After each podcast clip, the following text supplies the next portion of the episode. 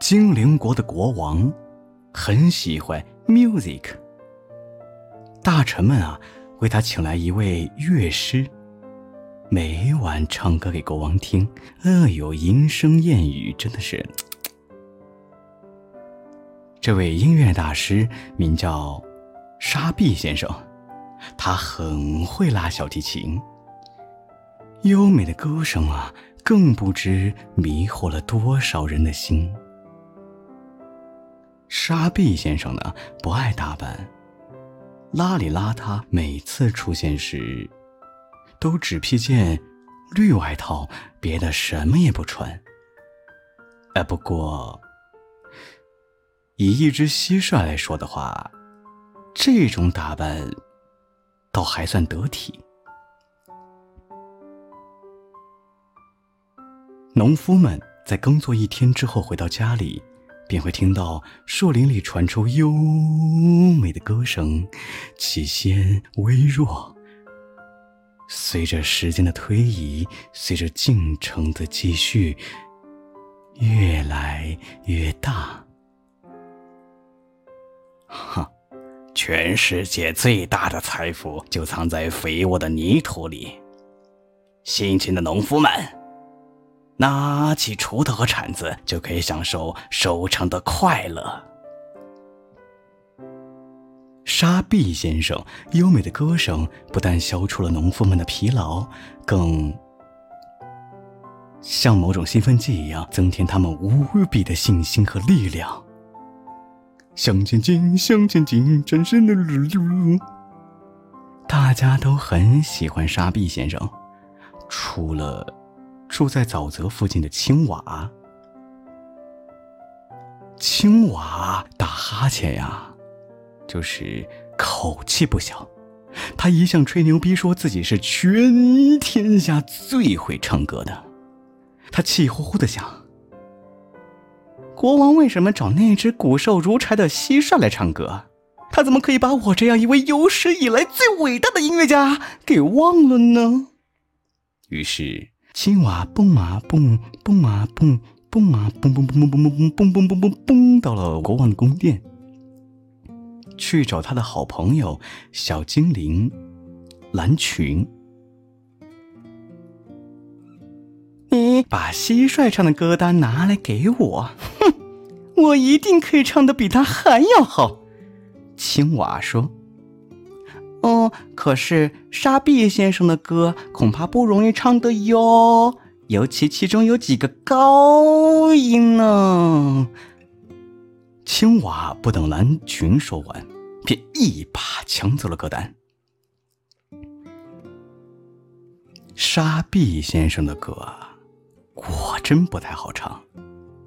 青蛙不是唱走了调，便是不合拍子，害得蓝群必须伸出大腿为他打拍子。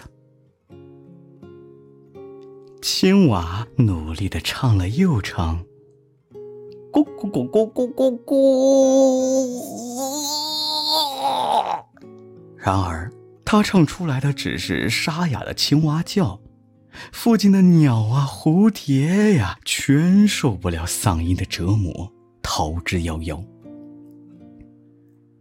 没逃的呢，全都是被他打断了腿，跑不动的。荷花请金龟子给青蛙送了封信：“亲爱的歌手。”我们原本住在安静的环境中，现在，由于您的歌声，害得我们不能听到虫鸣鸟叫。我们的孩子连花都不开了，为什么呢？因为他们听你的歌声已经不孕不育了。这是一个爸爸听了想流泪，妈妈听了想打人的歌声，请您闭上嘴巴，放过孩子吧。青蛙看完信之后，上头。他相信自己只是练习不够，所以唱不好，绝对不是天生的音痴。于是青瓦大声的喊：“只要再给我两年的时间，我除了唱歌还能打篮球呢。”于是，青蛙更加大声的练习，甚至把腮帮子鼓得像气球那么大。啊！快停！蓝群大叫：“你要吹爆掉了！”呃，可惜来不及了。砰的一声，青蛙吹上的皮儿啊，就这么爆开了。倒在地上一动也不动，所有的人忙成一团。蓝群摇他，小圆球推他，屎壳郎甚至提了一桶水浇在青蛙身上。然而，不管小精灵们怎么努力，吹牛逼的青蛙依旧直挺挺的躺在那儿，一动也不动。这天啊，草药婆婆正好经过森林，想找些新鲜的草药。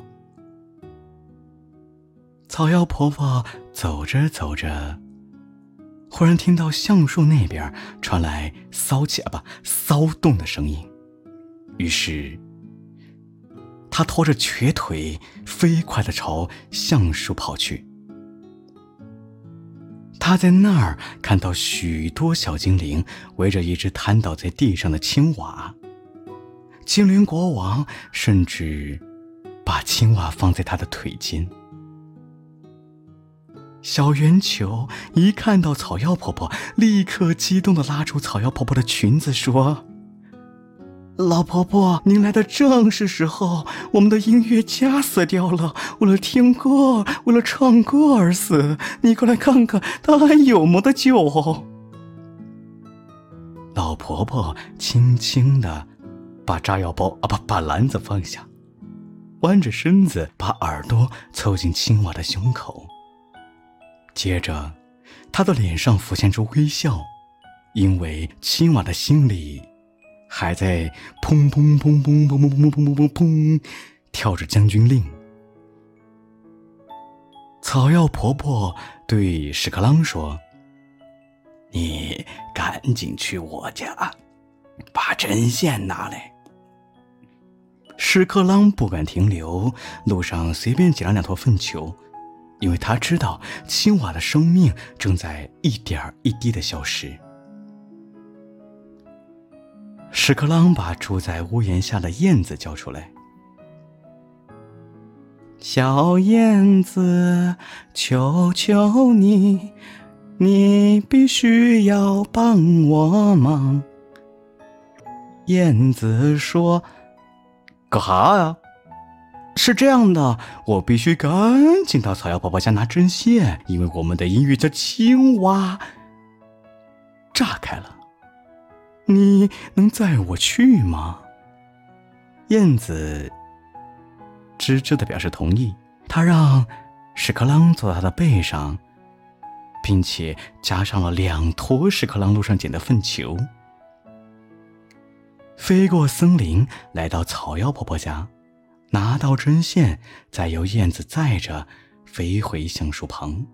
而这次啊，小燕子除了载着屎壳郎之外，身上还多了四坨粪球。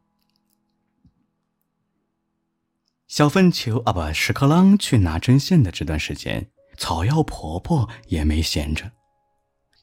她生了一堆火，把锅子架上去，煮出一锅美味的青蛙汤啊，不，奇妙的药草汤。药草汤的香味儿传进小精灵的鼻子时，每个人都像喝醉了酒似的，开始吹牛逼。草药婆婆呢，把药草涂在病人的伤口。这时候啊，屎壳郎坐着他的快递燕子回来了。老婆婆取过针线，把线穿过针孔。然后一针一针，一针一针，一针一针，一针一针，将青蛙的伤口秘密的缝了个蝴蝶结。所有的小精灵都围在老婆婆身边，开始吹牛逼。站在后边的甚至大声喊道：“你们给老子让开，要不然我这一拳下去，这个森林都没了。”老婆婆终于缝合完毕，她从篮子里取出一个录音机，录音机里放着迷迭香，并且啊，借着迷迭香向树枝吹了三口气儿，然后把它放到青蛙的鼻子底下。嚯，说也奇怪呀，这青蛙立刻跳了起来。还打了一个好大的喷嚏，这喷嚏喷的在座所有人满脸都是口水。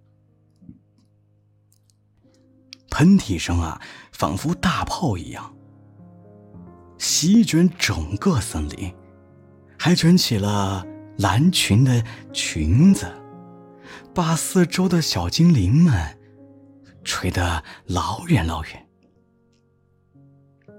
病人先睁开一只眼睛，然后又睁开一只，然后啊，他一个鲤鱼打挺，呃，很尴尬的是没有打起来，摸着屁股坐起来，惊讶的看看四周。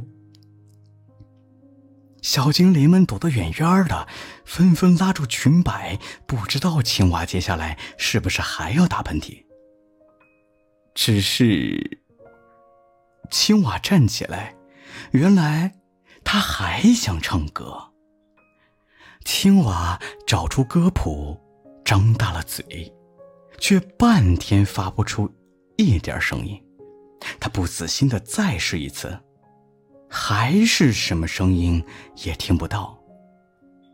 原来呀，草药婆婆这个恶毒老太婆，那个蝴蝶结刚好。